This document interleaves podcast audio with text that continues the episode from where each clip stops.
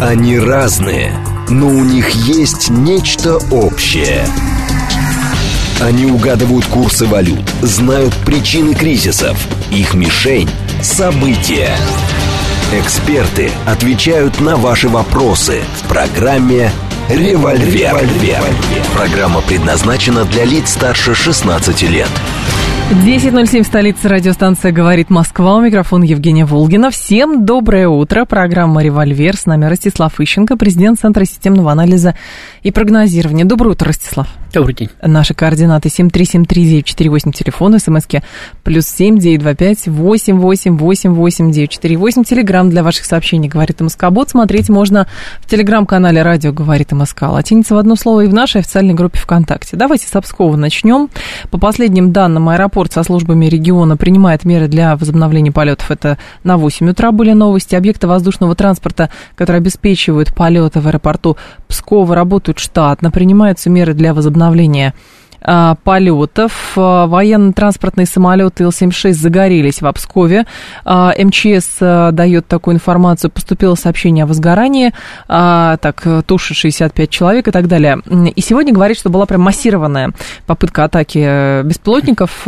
И в Москве тоже план ковер объявляли, и в Обскове. Но про Псков теперь заговорили, что, казалось бы, это далеко от Украины. Но говорят, что с Украины все-таки прилетело. Плюс говорят, если это прилетело из Прибалтики, то значит значит, это казус Белли и война с Прибалтикой. Откуда такие, такое утверждение? За полтора года было столько казусов Белли, но пока в Третью мировую войну и войну с европейскими странами это не перерастает. Поэтому с чего вдруг история с Обсковом чем-то принципиально отличается от предыдущих атак беспилотников, которые, ну, простите, уже рутиной стали? Ну, в том плане, в каком говорите вы, она, безусловно, ничем не отличается. Вот, тем более, что это истерика с Прибалтикой началась с того, что кто-то спросил, а если, если они прилетели из Эстонии? И тут же началось, они прилетели из Эстонии, они прилетели из Эстонии. Ну, понятно. Ну, я, не, я думаю, что если бы они прилетели из Эстонии, это было бы уже понятно. То есть об этом бы уже просто бы сообщили. Причем, если бы об этом бы не сообщили бы власти, то об этом бы сообщили бы оппоненты властей. В том же самом интернете у нас Думаете? достаточно большое количество значит, самостоятельных всяких этих самых там военкоров, да, которые сообщают даже то, чего не было, уж то, то, чего было бы, сообщили бы точно. Ну или вы договорились лучше не сообщать, потому что действительно лучше урегулировать это. Со всеми договориться невозможно. Кто-то видел, кто-то слышал, кому-то слили информацию и так далее. Так слухи возникают. Угу. То есть, я говорю, часто сообщают даже то, чего не было. Потому что человек же не может все видеть сам. Конечно. У него есть какие-то источники информации, зачастую, которые он вообще не знает, зачастую разовые. Значит, для того, чтобы удержаться на пике новостей, на пике сенсационности. Значит, люди, тем более люди, которые не обладают огромным аппаратом, как, допустим, э, федеральные СМИ некоторые, да, для проверки информации. Хотя и федеральные СМИ не успевают все проверить. Значит, люди просто выдают в эфир то, что они получают. Поэтому сейчас фейки выбрасываются достаточно легко. Э, вот. Здесь вообще ничего пока что не было. Э, так что ну, лучше все-таки дождаться, да, сообщения о том, э, что из Эстонии что-то прилетело, чем просто комментировать еще не было. Значит, а в принципе, я думаю, что прилетело с Украины, потому что летает постоянно с Украины. В Псков с Украины уже прилетало. Только там это было с полгода назад, когда прилетало в Псков или под Псков, куда-то там тоже на аэродром, значит, прилетали беспилотники. Ну и кроме того, у меня такое впечатление, э, что мы как раз находимся на изломе украинской э, тактики применения беспилотников и вообще ударных вооружений по российской территории. Почему? Потому что не так давно, буквально, по-моему, в начале августа или даже в середине августа я прогуливаясь с женой, говорила, что я не понимаю Украину, но дали им там сотню или там даже 50 этих ракет Storm Shadow. Они их, говорю, по одной запускают. Ну, их по одной избивают. Или по две, по три. Значит, ну, если запустить сразу там 20 или 30 или 50 по одному объекту, да, они почти моментально закончатся, но больше шансов туда прорваться, значит, и ущерб какой-то нанести, и, ну, они же работают все-таки на медийную картинку, то есть нужны взрывы, там, нужен прорыв к объекту, потом Паника. можно сказать, угу. да, у нас, у нас этих ракет вообще полно, у нас дядя на ракетной фабрике работает и шлет эти ракеты кому попало, да. Вот, они этого не делали. Они посылали по определенным маршрутам ракеты и послали очень ограниченное количество беспилотников. Опять-таки, вот вы сейчас сказали, что их сейчас было 20, да? Я не и, говорил, что и, их было 20. И, и в одном, ну, вот сейчас было в этом налете 20 на Псков, значит, сообщили. Значит, и, и в этом самом, в буквально еще 2-3 налета за последнее время было с несколькими десятками беспилотников. А до этого, насколько я помню, максимальное число было что-то в районе 15-16. Угу. А так все остальное меньше. 3, 4, 5, там, ну, до 7.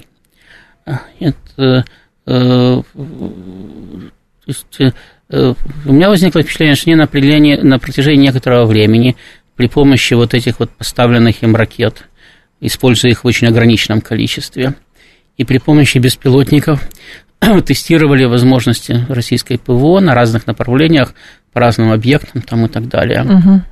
Значит, а все это время, вы помните, шла дискуссия, поставлять ли э, Украине ракеты Атакмс, поставлять ли Украине да. эти германские Таурусы и так далее. А все эти Штормшеду, французские скальпы, Атакмс, э, Таурусы, это все ракеты примерно одного типа, то есть, ну, по крайней мере, все они э, на, на одну и ту же дальность примерно работают, то есть от 300 до 500 километров. Э, по-моему, у Тауруса подтвержденная дальность 500 километров, у остальных предполагаемая 500 и 300 подтвержденная. Нет, то есть мы имеем дело с тем, что по всему миру опять собирают примерно однотипное оружие, как собирали для Украины танки по всему миру и пытаются создать там какой-то достаточно большой запас этого оружия. Ну, то есть там Германия передаст там 30-40 ракет, американцы 100-150, там французы, угу. англичане еще по чем-то скинутся, что-то еще на складах осталось. Глядишь, 200-300 ракет и нацарапают. Значит, э, сейчас у них явно стало больше ударных беспилотников, или, по крайней мере, они их стали использовать в большем количестве. То есть они протестировали примерно направление полетов за это время – то есть где лучше уклоняться от российских ПВО, потому что ну, всю страну не накроешь зонтиком ПВО, да? Значит, она прикрыв... ПВО прикрывает фронт, прикрывает частично границу и прикрывает наиболее важные объекты внутри страны. А для того, чтобы куда-то пролететь стаей, можно, сказать, между ними вилять, между этими зонами ПВО. Вот. Э, как добраться до нужного объекта, значит, и э, какие объекты значит, проще поразить. Угу. Значит, ну вот они, сколько они не летали в Москву, практически ни разу не долетели. Значит, соответственно, э, для того, чтобы прорваться, прорвать московскую зону ПВО, понадобится в одном залпе больше единиц, больше носителей. Значит, а для того, чтобы добраться до какого-то аэродрома, меньше носителей. Это тоже понятно, потому что Москву прикрывают надежнее. Угу. У Москвы есть даже зонтик против ядерных ракет. Да. Такой. Вот. Значит, дальше э, Э, можно ожидать, что если вот они в ближайшее время получат достаточное количество ракет от Запада, я думаю, что они ракеты получат, и получат их даже быстрее, чем они получат самолеты, потому что о самолетах говорят на весну, там, на апрель месяц. А, ракеты, а ракеты сейчас уже сейчас э, тоже сменилась риторика, и если раньше Вашингтон говорил, что какие там атаки, но мы их не будем поставлять. Угу. Значит, сейчас, говорят, Байден думает. Но раз Байден уже начал думать, поставлять значит, или не поставлять, значит уже, принято. значит, уже решение принято, и скоро будут поставлять. Так. А может быть, они уже где-нибудь плывут там на Украину или едут. Далее, а может быть, уже и появились на Украине. Там же, мы же это узнаем только тогда, когда что-нибудь прилетит и так сломается, что его можно будет опознать по обломкам. Да? Вот, значит, следующий шаг, если это накопление произойдет, то они могут попытаться повторить концепцию наших ударов по Украине. То есть, когда в одном и том же налете действует одновременно большое количество беспилотников и большое количество ракет для того, чтобы прорваться к определенному объекту. А почему сейчас-то излом? Че, потому, что, потому, что, потому что сейчас, я так понимаю, что им надо было пройти накопление беспилотников, значит, и им надо пройти накопление ракет. То есть те, которые они выпускали раньше, они использовали сразу же для тестирования, значит, и параллельно, видно, что-то откладывали для накопление. То есть Сейчас... они хотят массированный какой-то ракетный я, я, я, я, я предполагаю, они хотят нанести удары, и что, судя по тому, что они тестировали, они попытаются нанести удары именно по объектам ВКС. То есть я не исключаю попыток ударить там и по Москве, и, может быть, по Крыму, но думаю, что эти объекты будут, э, эти попытки будут так, ну, для того, чтобы сказать, ну, попытались, но не получилось. Значит, но, но все равно попытались. А основной целью, скорее всего, станут объекты ВКС – потому что сейчас ВКС стала играть достаточно большую роль на фронте, так как украинскую систему ПВО удалось проредить очень существенно. И сейчас мы видим, что и на фронте, и по ударам по тылу, да, то есть по тыловым коммуникациям Украины, по складам, по командным пунктам, по местам расположения войск, ВКС наносит очень серьезные удары и наносит Украине очень серьезные потери. Значит, для того, чтобы сейчас для Украины, Украины, перед Украиной стоит задача после ее потерь, понесенных летом, продержаться до весны, эти потери восполнить, получить новую технику. Это, там разные мероприятия проводятся для того, чтобы э, дать возможность удержаться, для того, чтобы ослабить российский натиск на Украину. Но ослабление потенциала ВКС или ее переключение на защиту своих собственных аэродромов – это тоже одно из средств значительно ослабить давление на фронте. Потому что без поддержки с воздуха э, э, сухопутные войска резко ослабляются. То есть у Украины, артиллерия Украины тоже есть. Может, она... она не так эффективно работает, как наша, да, но она тоже есть, она тоже стреляет. У них пока есть снаряды для этой артиллерии. Все-таки, может быть, не так много, но они пока что стреляют. Вот. А вот э, с авиацией у них посложнее. И господство в воздухе у нас полное. Значит, здесь они могут э, пытаться убить одним выстрелом двух зайцев. То есть, во-первых, э, давать информационную картинку, вот смотрите, как мы кошмарим русские аэродромы. Угу. Значит, и плюс действительно наносить ВКС какой-то ущерб. Значит, я думаю, что, в принципе, возможность этому противодействовать есть, потому что все-таки сейчас они пытаются наносить удары преимущественно по аэродромам стратегической авиации. Стратегическая авиация летает далеко, ее можно хоть за Уралом базировать, она все равно долетит до мест пуска, и ракеты по Украине запустит. А в воздухе над нашей территорией их сбивать не могут. Поэтому они пытаются вот, по аэродромам поэтому, Да, поэтому я думаю, что можно, конечно, попытаться и усилить защиту аэродромов, не попытаться, а нужно усилить защиту аэродромов. Можно попытаться перебазировать подальше ну, кроме за пределы 500-километровой дальности стратегической авиации, хотя беспилотники, которые летают дальше 500 километров у Украины есть, но у Украины нет ракет, которые летают дальше 500 километров. А носители у них есть, чтобы запускать такие ракеты в дальнейшем? Нет, ну, носители у них пока есть. Тем более Атакамс, насколько я помню, может запускаться с установок Хаймерс. Угу. В отличие от всех остальных, которые являются крылатыми ракетами, запускаемыми с самолетов. Понятно. Атакамс может запускаться с установок Хаймерс. В чем его кстати, преимущество перед остальными угу. средствами поражения, которые Украина потенциально может получить сейчас так. от Запада. Э, вот, ну, то есть мы вполне можем принять превентивные меры для того, чтобы вот подобную сказать, стратегию украинскую купировать еще на ранней стадии ее сказать, подготовки. Потому что я так понимаю, что ракеты в нужном количестве они пока не получили. А как это можно купировать? Ну, я же говорю, можно, во-первых, усилить защиту аэродромов и других стратегических объектов. Но стратегических объектов много, да, они вполне могут там с аэродромов переключиться на склады, еще на что-то. Значит, соответственно, лучше то, что можно убрать за пределы 500-километровой дальности от украинской границы, убрать за пределы 500 километров, потому что эти ракеты до 500 рассчитаны. Дальше все, дальше они не летят. Угу. Соответственно, все за пределами 500 километров для них недосягаемо. Досягаемо для беспилотников – но беспилотники без ракет все-таки не представляют такой серьезной опасности. Они взрывчатки несут меньше. Но самолет-то они повредили. Ну, повредить-то повредили, значит, но они и взрывчатки несут меньше, и прорваться им сложнее. Вот, э, и точность у них меньше и так далее. Это, вот поэтому уже просто даже отводя за предел... Да, и не каждый беспилотник тоже пролетит дальше 500 километров от украинской границы. Хотя, повторяю, у них есть и с дальностью там до 1000 километров, больше есть беспилотники. Вот. Э, значит, э, убрать э, стратегическую авиацию за пределы зоны досягаемости для ракет, именно для ракет, потому что ракета может натворить значительно больше бед, чем даже 10 беспилотников. Значит, усилить прикрытие стратегических объектов в зоне досягаемости, усилить систему ПВО и, естественно, продолжать то, что мы и так уже делаем. То есть продолжать наносить удары по украинским коммуникациям, продолжать наносить удары по всем местам складирования их боеприпасов и по путям доставки, их по эшелонам, которые доставляют и так далее. Потому что э, если все, что мы взорвем раньше, чем оно успеет взлететь, никогда не взлетит. То есть, если, если э, еще и активно бить по украинской территории, то можно просто, в принципе, эту стратегию сорвать, не дав накопить нужное количество боеприпасов. Кстати, за последний месяц по складам били несколько да, раз. не только Мгм. по складам били, но били и по местам производства украинских беспилотников. Правда, это, по-моему, такие э, эти дроны, используемые непосредственно на линии фронта, но, тем не менее, на одном и том же производстве, думаю, можно производить при желании разные беспилотники. Вот. Поэтому этим тоже надо продолжать заниматься. Ну и, наконец, последнее.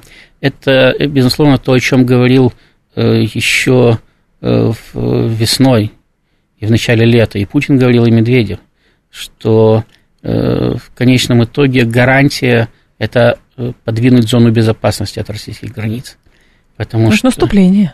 Ну да, это, это подвинуть украинскую армию от российских границ для того, чтобы они просто не, самое, не достигали российской территории. Причем, насколько я понимаю, речь идет не только о старой границе, ведь э, у России сейчас граница проходит в Херсонской и Запорожской областях с Украиной, по границам, вернее, Херсонской и Запорожской областей. То есть отодвинуть дальше, это вообще отодвинуть на правый берег, по большому счету, границу. Вот. Ну и я, кстати, на эту тему написал сегодня ночью статью, когда я увидел этот самый удар Мгм. по Пскову. Э, Вот, э, она уже в 6 утра сегодня вышла. И, в принципе, я ее так и закончил, что вот если, от, если стрелять от Львова, то вообще дальше Киева не, выстрелить нельзя.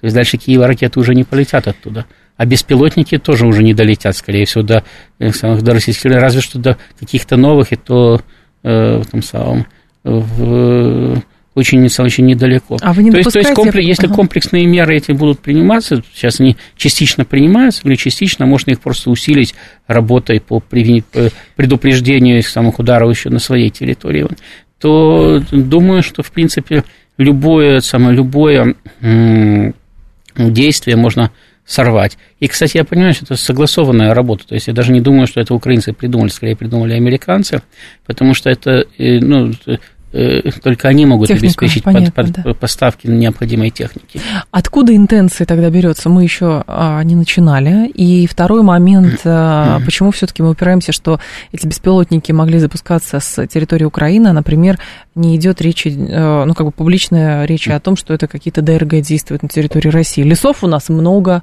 скрыть что где тоже возможно. Ну, во-первых, когда беспилотники запускаются с территории России, об этом сообщают. Значит, что... И, кстати, сейчас, возможно, опять-таки, э, возможно, и сообщат, что беспилотники э, запускались с территории России, потому что там под Псковом началась крупная операция, под, там дороги перекрывали и так далее. Значит, э, то есть, э, я так понимаю, что допускают, по крайней Мгм. мере, что беспилотники были запущены откуда-то э, с расстояния ближе, чем украинская граница. Понятно. Вот. Но всегда, э, не будучи властью, да, всегда проще выдвигать версии, потому что, э, как э, мне в свое время, не мне, моему коллеге говорил один чиновник, значит, вы журналист, вам можно. Пока. Вы, вы- вы за, вы- вы- Пока можно. вы за свои слова не отвечаете, вы журналист, вам можно, вы можете выдвигать версии. Значит, вот, вот они этим пользуются и выдвигают Ну, мы версии. можем анализировать, а почему, что на а самом деле почему, может. почему не прилетело там э, из Эстонии, а почему не прилетело из псковских лесов и так далее. А власть, когда она выходит с сообщением, она должна точно знать, прилетела ли из псковских лесов, или все-таки прилетела с Украины, Это или, из, или из Эстонии. Потому что она не может выйти и сказать, вы знаете, у нас есть три версии или четыре версии.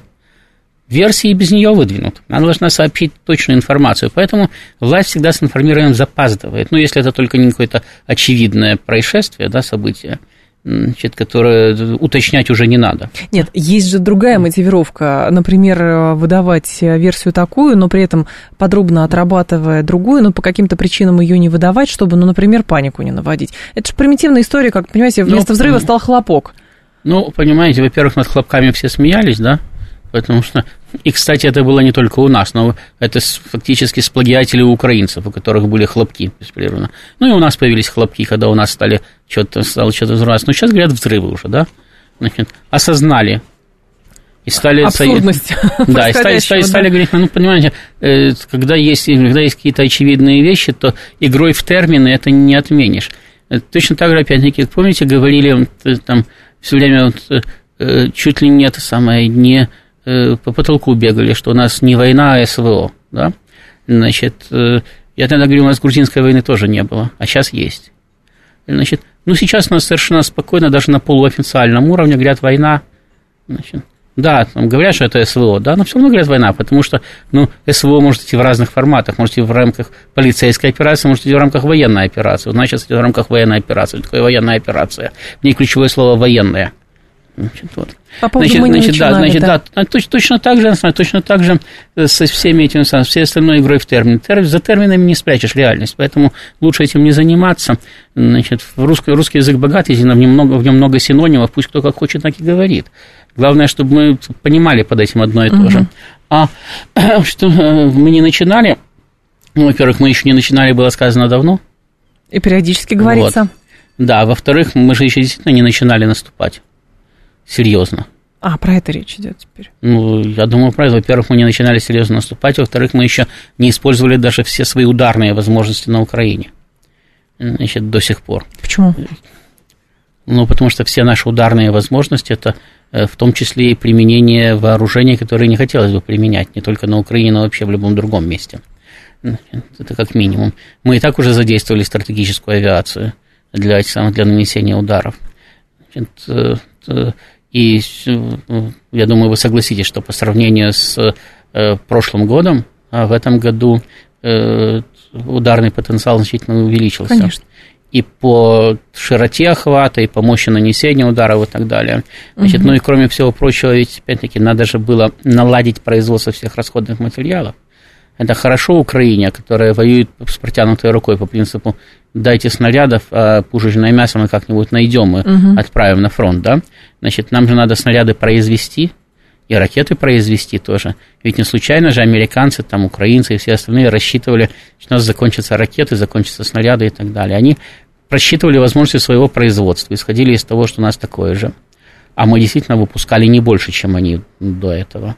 Значит, э, вот, и, и, значит, примерно просчитывали тот период, когда э, э, войска должны будут быть парализованы, потому что они просто нечем будут стрелять.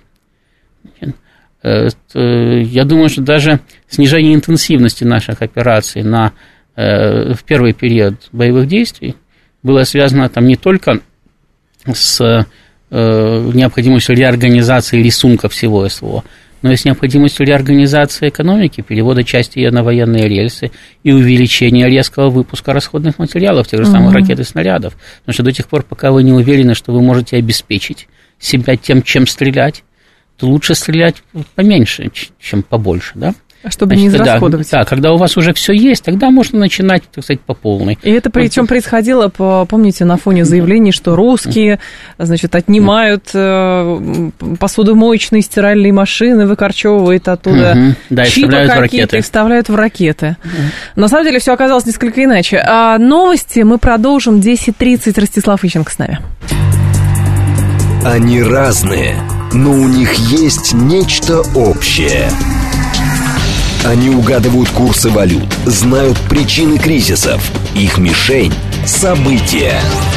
Эксперты отвечают на ваши вопросы в программе «Револьвер». 10.36, столица радиостанции «Говорит Москва». У микрофона Евгения Волгина. Мы продолжаем. Ростислав Ищенко с нами, президент Центра системного анализа и прогнозирования. У нас огромный потенциал снарядов, заложенный в хранилище на случай войны, а вот все, что сейчас производится, складывается туда, тем самым обновляя боезапас, который так рано или поздно надо будет утилизировать, говорит Серж. Раскрыл все, все тайны, раскрыл. Серж точно знает, как и что происходит. А В данном случае а, мы на протяжении полутора лет, одна из ключевых таких сюжетов из западной прессы и украинской прессы, что у России все закончилось. Закончились снаряды, закончился металл, Ну, смотрите, закончился чипы, закончились. Значит, у Украины тоже был огромный потенциал, заложенный в хранилище на случай войны. Да, его там частично разворовали, частично взорвали, но э, там у нас тоже склады взрывались, там, начиная еще с 90-х годов. Да. Да? Значит, э, э, э, ну, то есть тоже не весь советский потенциал уцелел до настоящего времени. Потом советский потенциал не весь складировался на Камчатке. Склады, которые остались на Украине, тоже советский потенциал. И эти склады были предназначены для того, которые были на Украине, да? Они были предназначены для того, чтобы вооружить и оснастить двухмиллионную армию. Э, э, миллион собственно, расквартированных на Украине советских войск, и миллион, стран, миллион войск наших балканских союзников, и опять-таки расквартированных на их территории советских войск еще, для, для войны высокой интенсивности со странами НАТО. То есть это не хухры-мухры, это были огромные склады со снарядами. За э, полтора года боевых действий Украина, Украина, Украина израсходовала помимо этих снарядов, которых уже нету, потому что она в основном использует сейчас артиллерию 155 мм, то есть натовского калибра, и стреляет снарядами в основном натовского калибра, 152-122 мм уже редко встречаются на фронте, по сообщениям не только нашим, но и западным, и украинским, mm-hmm. то есть здесь не все совпадают. Это, э, Украина расстреляла 2,5 миллиона снарядов, которые были поставлены с запада. И сейчас не случайно же они постоянно применяют уже кассетные боеприпасы, потому что у них закончились осколочно-фугасные. Потому кассетные против укрепления не так эффективны. Это против пехоты на открытом месте. Это наши, по идее, по ним должны стрелять кассетными, потому что они наступают по открытой местности. А они по нам осколочно-фугасными. Но они стреляют по нам кассетными боеприпасами, потому что у них фугасные тоже, кстати, даже натовского калибра закончились. Так вот, все, что было, осталось от СССР, не разворованного, значит, не проданного налево, значит, и плюс 2,5 миллиона натовских снарядов расстрелянно. Во время войны расход снаряда очень большой, тем более во время такой войны, как сейчас, когда обе стороны массово используют артиллерию. Э, кстати, абсолютно все военные эксперты, в том числе западные, говорят, что они не, или в первую очередь западные, не, не предполагали такой накал именно артиллерийской войны вот в рамках ныне идущей СВО, что, в принципе, западные военные концепции не предполагали такого, такого расхода снарядов и такой, и, и, и такой концентрации артиллерии. Значит, соответственно, но это же нас тоже касается.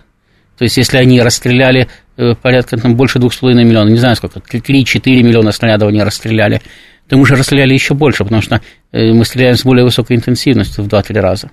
Значит, то есть мы расстреляли 8-12 миллионов снарядов, а может быть и 15 за это время. Ну, никакие хранилища не выдержат. Всегда надо производить, производить и производить, производить новое. Кроме того, речь идет не только о снарядах, но и в первую очередь о ракетах, беспилотниках, всем остальном. Э, э, ракет мы производили не так много. Значит, да, что-то шло на склад, что-то шло там для стрельбы по инсургентам в Сирии, значит, э, что-то шло непосредственно в войска, значит, угу. там, но Э, складских запасов там не было какого-то огромного количества, да. Мы же, опять-таки, мы же видим, как вот сейчас на Западе, где вроде бы были приличные складские запасы ракеты, они их использовали так же, как мы. Чем-то они стреляли по инсургентам в Сирии, чем-то они стреляли в Ираке, чем-то они стреляли в Югославии, и они, в принципе, ракеты не экономили. Но у них постоянно, значит, в, выходило в море, летало в воздухе большое количество носителей этих самых ракет – все они были вроде бы как нормально вооружены, и на складах вроде бы все было. Но потом выяснилось, что вот передали Украине, и уже нету. И уже нечего больше передавать. Почему Там не сейчас, было такого объема, который был на Украине. Почему сейчас, почему сейчас дергают Шольца, да, они передадут те же самые британцы и французы. Британцы и французы готовы передать, но у них мало осталось. Американцы Значит, еще да, не расчехляли Да, ничего. и плюс, и плюс, и почему американцы, опять-таки, тоже говорят, что не передадут уже и свои, да? Потому что, опять-таки, осталось уже мало у британцев и французов. Потому что концепция была какая? Это же те же ракеты, они не только высокоточное оружие, они еще, большинство, большая часть из них может нести ядерную боеголовку. Значит, и э, исходили из того, что, ну, если начнется, для, для мелких конфликтов их достаточно, а если начнется ядерная война, ну, так один-два раза запустили, и все. Больше уже некому и нечего запускать будет. Значит, поэтому много вроде бы как не надо. Хватит там все, все, все чего есть, хватит. Значит, соответственно, если началась, начались обычные военные действия высокой интенсивности, широкомасштабные, да, то сразу же возникает необходимость в большом расходе, а значит, в большем производстве. А большое производство моментально не наладишь. Россия успела наладить за полгода, да, массовое производство ракет, снарядов, там, беспилотников и так далее. А Запад до сих пор не может наладить массовое. То есть он до сих пор производит в э, месяц меньше, чем Украина расходует за неделю. Даже не за неделю, а за несколько дней. То есть фактически за неделю Украина дважды расходует то, что весь Запад совокупно производит за месяц. Но это не должно становиться поводом для расслабления, что Нет, вот это не Украина должно... все закончится и все закончится. Это, это, это не должно становиться поводом для расслабления, потому что все находят и находят, да? Да, конечно. И еще, значит, и еще что-нибудь, более того, заканчивается одно, находят другое. То есть от того, что, допустим, закончились советские танки, лучше не стало, стали передавать западные. От того, что стали заканчиваться снаряды э, советских калибров, лучше не стало, передали западную, артиллерию, западную артиллерию, стали передавать снаряды натовских калибров. Стали заканчиваться снаряды натовских калибров, стали передавать ракеты. Заканч... Стали заканчиваться хаймарсы или перестали эффективно работать, стали передавать более дальнобойные ракеты. Значит, это не помогает, стали говорить, сейчас передадим авиацию, и передадут авиацию. То есть э, мы видим нарастание этого самого кризиса поэтапная. Поэтому говорить о том, что будет лучше, о том, что что-то закончится, действительно э, глупо. Но просто mm-hmm. мы должны понять, то есть вопрос был задан нам, что у нас, мол, все на складах есть, и мы, нам достаточно стрелять еще миллион лет вперед, а все, а все новое просто идет на склады в замещение. Нет, это не все идет на склады в замещение. Значит, э, э, да, производство расширяется, и, и расширяется в том числе и для того, чтобы, когда боевые действия закончатся, чтобы на складах все еще что-то было, и было много. Потому что боевые действия тут же могут начаться другие, там, за Тайвань, еще за что-то там.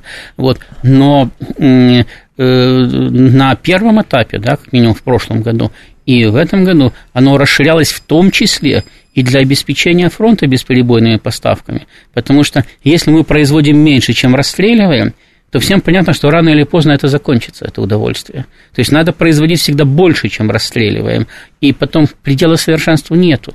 Если мы выпускаем 15 тысяч снарядов в день, то можем выпускать и 25. От этого только лучше будет. А, слушатель говорит, если в 43-м году было понятно, что а, Германия начинает проигрывать, то как... Э, но потом война еще два года продлилась. Как сейчас, если все говорят, сейчас найду сообщение, если все говорят, что Украина проигрывает, у нее людской ресурс заканчивается, снабжения нету никакого, то есть ли риск того, что СВО все равно еще будет идти несколько лет? Ну, во-первых, э, э, по поводу снабжения никто не говорит, что его никакого нету. Говорит, говорят просто, что у Запада тоже определенные ресурсы заканчиваются. Им стало, допустим, сложно поставлять даже танки на Украину, даже западных да. образцов. Но это не значит, что американцы не могут поставить еще пару сотен Абрамсов. Угу. Значит, и что они вообще не могут, не, не могут найти никаких танков, в принципе, в мире, для того, чтобы купить и поставить на Украину. Кроме того, они все равно находят новые и новые системы вооружений или где-то по миру ищут старые для того, чтобы э, значит, набивать Украину техникой там, и всем остальным. То есть поставки идут и будут идти на Украину. У них заканчивается мобилизационный ресурс, и то они э, могут, в принципе, призвать еще одну такую же армию, как минимум, как та, которая у них была уничтожена. Другое дело, что эта армия будет качеством похуже, потому что одно дело призывать там э, подготовленных 30-40-летних, которые только что прошли 8 лет э, войны в Донбассе, а другое дело призывать 60-летних. Или 17-летних. Да, или 17-летних, которые или уже больные, значит, и давно забыли, как воевать. Там, или да? еще маленькие. Значит, или еще маленькие. Не случайно э, самый, э, во всех странах примерно один и тот же возраст, да, который призывают и на войну, и, самое, и в армию, значит, это примерно там промежуток между 20 и 50, да, там, ну, 18, там, 50, там, примерно, значит, потому что э, боевые действия, они диктуют определенные эти, требования и к э, возможностям человеческого организма. Значит, а после определенного возраста и до определенного возраста человеческий организм не соответствует этим требованиям. Значит, поэтому то, что сейчас Украина может поставлять на фронт, резко качеством хуже, чем то, что было до этого. Значит, и, соответственно, они несут значительно большие потери в результате ухудшения качества войск, потому что угу. войска должны не только хотеть воевать, а украинские уже не хотят. Но войска должны еще и уметь воевать. А почему не хотят? Есть подтверждение того, что не хотят? Ну да, а если бы они хотели бы, их бы не ловили. Когда они хотели, не военкоматы шли а, сами. про это да. Ну а что? Они хотят, но убегают, да, от фронта. Ну как, хотят, чтобы выиграли, но кто-то... Нет, другой. выиграли, безусловно, все всегда хотят. Да. Значит, но от фронта они бегут, тем не менее. Вот понимаете, я не знаю, что там думали немцы в 1945 году, но когда им сказали, что надо идти в фольксштурм, они все дисциплинированно пошли. Потому что их бы никакое бы гестапо бы не переловило бы в таком количестве. Они дисциплинированно пошли и воевали. Да, кто-то там дезертировал, кто-то сдавался, но они воевали до самых последних дней. Значит, а здесь мы видим, что народ начинает бегать. Он, конечно, не возмущается, не восстает. Это тоже понятно, потому что боятся. Значит, страх убит уже глубоко, потому что это репрессивный режим, угу. и он работает очень жестоко. Значит, но э, они пытаются убежать, даже на фронте стали чаще сдаваться. То есть отсюда и видно, что армия все меньше и меньше хочет воевать. Да, ее заставляют, да, она э, в бой идет но без огонька, без желания. Другое дело, смотрите, вчерашнее заявление Подоляка, который, это советник офиса Сказал, что им разрешили стрелять по Крыму. Нам разрешили, да, стрелять, говорит, по Крыму американцы, у Запада есть консенсус. Медведев тут же сказал, что это казус Белли. И возникает вопрос. Во-первых, американцы не запрещали стрелять по Крыму, по Белгороду, по Курску и по другим. Они говорят, ну, нежелательно, конечно, но никто по рукам не бил, точно совершенно. Другое дело, почему казус Белли? А опять возвращаемся к началу программы. Казусов Белли было великое множество. Значит, понимаете, казус Белли, значит, это повод к войне в переводе. Да. Но это не война. Поэтому, да, поводов к войне было великое множество. И можно и дальше говорить казус Белли, казус Белли. Вопрос в том, кто его использует, кто не использует. Иногда казус Белли создают умышленно. Когда, вот, как, как э, Бисмарк, да, как, как, как, как, как Бисмарк с этой самой, э, с э, Эмской депешей. Ага. Значит, вот, э, э, иногда используют предоставившиеся, иногда не используют предоставившиеся. Но оно начинается. Вот, потому что, это самое, потому что э, как есть э, еще и есть смысл начинать войну или нет смысла начинать угу. войну. И э, пока что речь идет о том, что э, не Россия, ни даже ее западные оппоненты основные войну непосредственно друг с другом начинать не хотят. Да, вести прокси-войну на чужой территории, да, пожалуйста. Значит, ну, нам тоже удовольствия мало, но тем не менее это нет самое, не обмениваться Соединенными Штатами ядерными ударами. Потому что, опять-таки, у нас есть сумасшедшие, которые говорят, да давайте просто сейчас... Бахнем да, и все. бахнем по Лондону или по Вашингтону, они испугаются, стрелять по нам не будут. Они не испугаются, они будут стрелять по нам они бахнут по нам. Я просто пытаюсь вот. понять, к чему а, вот эти электронные предупреждения а, в лице того, что если Запад да, то мы, наверное, тогда уж точно по там, центрам принятия решений и прочее. Но... Столько было предпосылок к этому, столько было причин, но у нас постоянно история, ну разве что это красными линиями теперь не называется. Ну, во-первых, во-первых, значит, э, э, Украина действительно по Крыму стреляет давно. Значит, во-вторых, Запад действительно Крым и новые регионы никогда не признавал территорией России. Значит, а Украине он говорил, не мы вам запрещаем, а мы вам не будем передавать оружие, которое может стрелять по территории России. Да. При этом, я, при, при, этом, да, при этом я много раз говорил, что по территории России, с территории Украины можно выстрелить даже из пистолета. Даже по той территории, которую Запад признает территорией России – Потому что э, границу там, в Харьковской области, в Сумской, пожалуйста, подошел и стреляй себе по территории России. Никаких проблем нету. Значит, а Запад передает не только знаете, стрелковое оружие и патроны к нему, но и снаряды, и артиллерию, которая стреляет на многие километры вглубь. Там. Угу. И сейчас Украина обстреливает российскую территорию этой самой артиллерии западной, и никто не собирается прекращать поставки снарядов, опять-таки поставки тех же самых там Хаймерсов, наоборот, будут увеличивать эти поставки. Это все понятно. Значит, когда наше руководство говорит о том, что это казус Белли, да, если это переход определенных красных линий, значит, это действительно это констатация факта, потому что это действительно дает нам право, поскольку это западное вооружение, поскольку они знают, для чего эти вооружения будут использованы, да.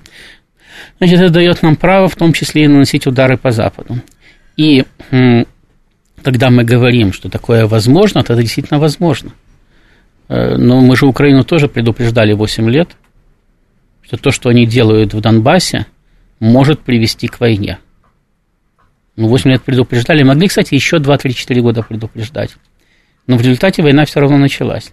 И, э, значит, э, еще в 2014 году, да, я писал, что сам факт перехода Крыма в состав России – уже делает неизбежной ликвидацию Украины. Хотя до сих пор, значит, допустим, Медведев пишет, что Украину необходимо ликвидировать, а в принципе на официальном уровне можно так, а можно эдак, потому что никто не знает, понимаете, между необходимо и возможно то есть и у нас есть такая возможность. Все-таки дистанция огромного размера. Конечно. Поэтому на официальном уровне никто не говорит, мы ликвидируем Украину. Да, у нас риторика изменилась по сравнению с тем, что было даже в начале СВО, что мы сейчас придем, освободим, и новое хорошее украинское правительство будет с нами дружить. Сейчас о новом хорошем украинском правительстве вообще никто не говорит. Значит, И э, области Украины стали входить в состав России, и в состав России не какими-то компактными образованиями. Не Украина входит в состав России, входят отдельные области в состав России. И даже если вся Украина войдет, она, скорее всего, вот так и войдет отдельными областями. То есть угу. УССР больше не будет. Э, э, э, в отличие от Беларуси, речь не идет о создании, пока не идет о создании единого государства с Украиной, а о приеме определенных территорий вот самом состав России. Так вот, риторика с тех пор изменилась и по отношению к Украине, и по отношению к Западу. И э, очевидно, что и планы по ходу дела э, меняются. Но предупреждать, да, что вот, ну, вы же можете допрыгаться. И сказать, ну, вы уже такие окончательно допрыгались, это все-таки разные вещи. И, э, опять-таки, надо понимать, что э, удар непосредственно по Западу будет нанесен тогда, когда мы будем понимать, что другого выхода нету. То есть все равно война, только вопрос в том, кто первый ударит. Так, а может быть, как раз вот эти удары э, со стороны, как бы поощряемые с э, Западом, снабжение техникой и так далее, это все равно, ну, как бы оттягивание, но неизбежного. Значит, пока у нас есть возможность и пока у нас есть шанс, что все это ограничится локальными боевыми действиями, даже если это будут локальные боевые действия там, в Прибалтике или в Польше, и уж тем более, когда это будут локальные боевые действия на Украине – даже если туда зайдут польские войска там, или еще какие-то, западные, да, угу. но можно будет не выносить боевые действия за украинскую территорию, никто ни по какому Западу стрелять не будет. Значит, да, будут говорить, это казус бели, там, да, мы можем и по Варшаве бахнуть и так далее, но стрелять никто не будет. Значит, до тех пор, пока это не станет э, совершенно очевидной э, кстати, войной, уже с посягательством непосредственно на Россию. Значит, ну, скажем, если Польша перейдет границу не только на Украине, но и в Калининградской области. Угу. Тогда будут стрелять по территории Польши тоже, да, и пробиваться к Калининграду. Если организуют параллельно блокаду Калининграда, и не просто блокаду, там, мы не пропускаем железнодорожные грузы, да, а просто пытаются закрыть доступ к эксклаву полностью. Угу блокировать авиасообщение, блокировать морское сообщение, то есть полностью его блокировать, да, тогда туда будет прорываться армия там, и так далее. Но ну, надо понимать, что у нас возможностей много, да, ядерную войну можем развязать в любой момент. Уничтожить можем кого угодно в течение 20 минут. Любую страну в мире мы можем уничтожить в течение 20 минут. Но некоторые могут уничтожить нас в течение 20 минут. И этого бы не хотелось. Если бы речь шла только о том, что мы все можем – но из каких-то гуманных соображений не применяем, то тогда можно было бы говорить, ну, понимаете, нельзя все время нести там экономические издержки, человеческие потери, да, только потому что мы великие гуманисты. Но речь идет о том, что хотелось бы потерять как можно меньше своих людей. А расширение войны до европейских, тем более до глобальных масштабов, приведет к увеличению наших потерь. Причем к моментальному и взрывному. Потому что там э, американцы считают, что обмен ядерными ударами приведет к гибели от 50 до 80 миллионов людей одномоментно на территориях, соответственно, США и России. Значит, это, понимаете, это не 80 тысяч, не 8 тысяч угу. и не 800 тысяч. Это 80 миллионов. Это огромное количество, это э, больше, чем половина российского населения, и даже 50 миллионов, это треть российского населения. Это вот у нас сейчас в студии находится три человека, да, к минимум одного не будет, а может быть двух. И это везде так. Серж да? говорит, ответьте, пожалуйста, на такой вопрос. Если Россия, э, значит, э, нет ядерного оружия против Польши и Прибалтики, решится ли коллективный Запад применять оружие против России? Ведь он тогда тоже рискует быть стертым с лица земли. Ну вот Запад потому и не рискует применять оружие против России сейчас от имени Запада. Ведь, опять-таки, скажите, пожалуйста, что мешало, да, американцам э, заявить, ну, мы поддержим Украину, мы, мы ее союзники, и поэтому мы военной силой будем препятствовать России присоединить Крым. Войска только высадились. Значит, в Крыму еще осажденные украинские гарнизоны, которые не сдаются, ждут указаний из Киева и не понимают, что происходит, значит, которые можно попытаться деблокировать. Угу. В Черном море американские корабли, в Румынии американские базы, Значит, вот натовские войска стоят на бывшей советской границе. Значит, Украина, они бы их с удовольствием бы пропустили бы куда угодно и как угодно. Так. Значит, вот э, они же самое, демонстрацию провели, но ничего не начали. Аналогичная ситуация была в Грузии. Они не признавали присоединение Абхазии, вернее, не присоединение, они не признавали отсоединение угу. Абхазии и Южной Осетии. Они называли все происходящее российской агрессией, несмотря на то, что там они вынуждены были признать, что войну начала Грузия, но все равно не говорили о российской агрессии, все равно не говорили о поддержке Тбилиси. Они прислали эсминец в Черное море, который поплавал вдоль грузинских берегов, посмотрел, как э, российская эскадра уничтожает грузинский флот, и уплыл назад. Угу. Но никто ни в кого не выстрелил. Хотя они обещали Грузии поддержку. Ну, поддержку они оказали гуманитарную, там, дипломатическую, но не военную. Потому что, повторяю, на Западе тоже прекрасно понимают, что выстрел можно произвести первый, потом сложно остановить. А, потому что нагнетание э, обстановки и так идет постоянно. Но время все равно, так как э, говорят, что все равно масштабы конфликта большие, и время само по себе ускорилось. Пока, то есть, пока да. не произошел первый выстрел, да, друг в друга, войны можно избежать. Вот когда первый выстрел произошел, остановить это уже очень сложно. Потому что кому-то надо сказать, ну все, я больше не стреляю, погорячились и хватит. А его может действительно тогда уже не понять собственное заведенное Я понимаю, население. Но здесь у нас, Ростислав, идет как бы установка такая, что пока, да, нет первого выстрела и так далее, у американцев-то... Так у них такое есть... же идет... Э, самое... Нет, они же нацелились измотать Российскую Федерацию этим конфликтом, потому да, что но мы тоже, нацелились, мы тоже нацелились измотать Соединенные Штаты. Они сказали, война на истощение. Мы сказали, хорошо, посмотрим, кто кого истощит. Думаете? Да, и сейчас истощаем друг друга. А вот опасность этой войны на истощение заключается именно в том, что когда кто-то когда истощит, терять, да. когда кто-то истощится, может решить, что ему нечего терять, вот тогда мы можем перейти к полноценной войне. И, кстати, сейчас опасность полноценной войны не так велика на Украине, как велика на Тихом океане.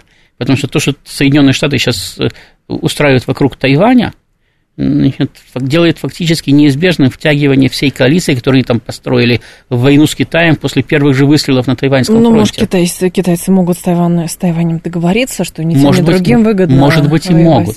Может быть, и могут.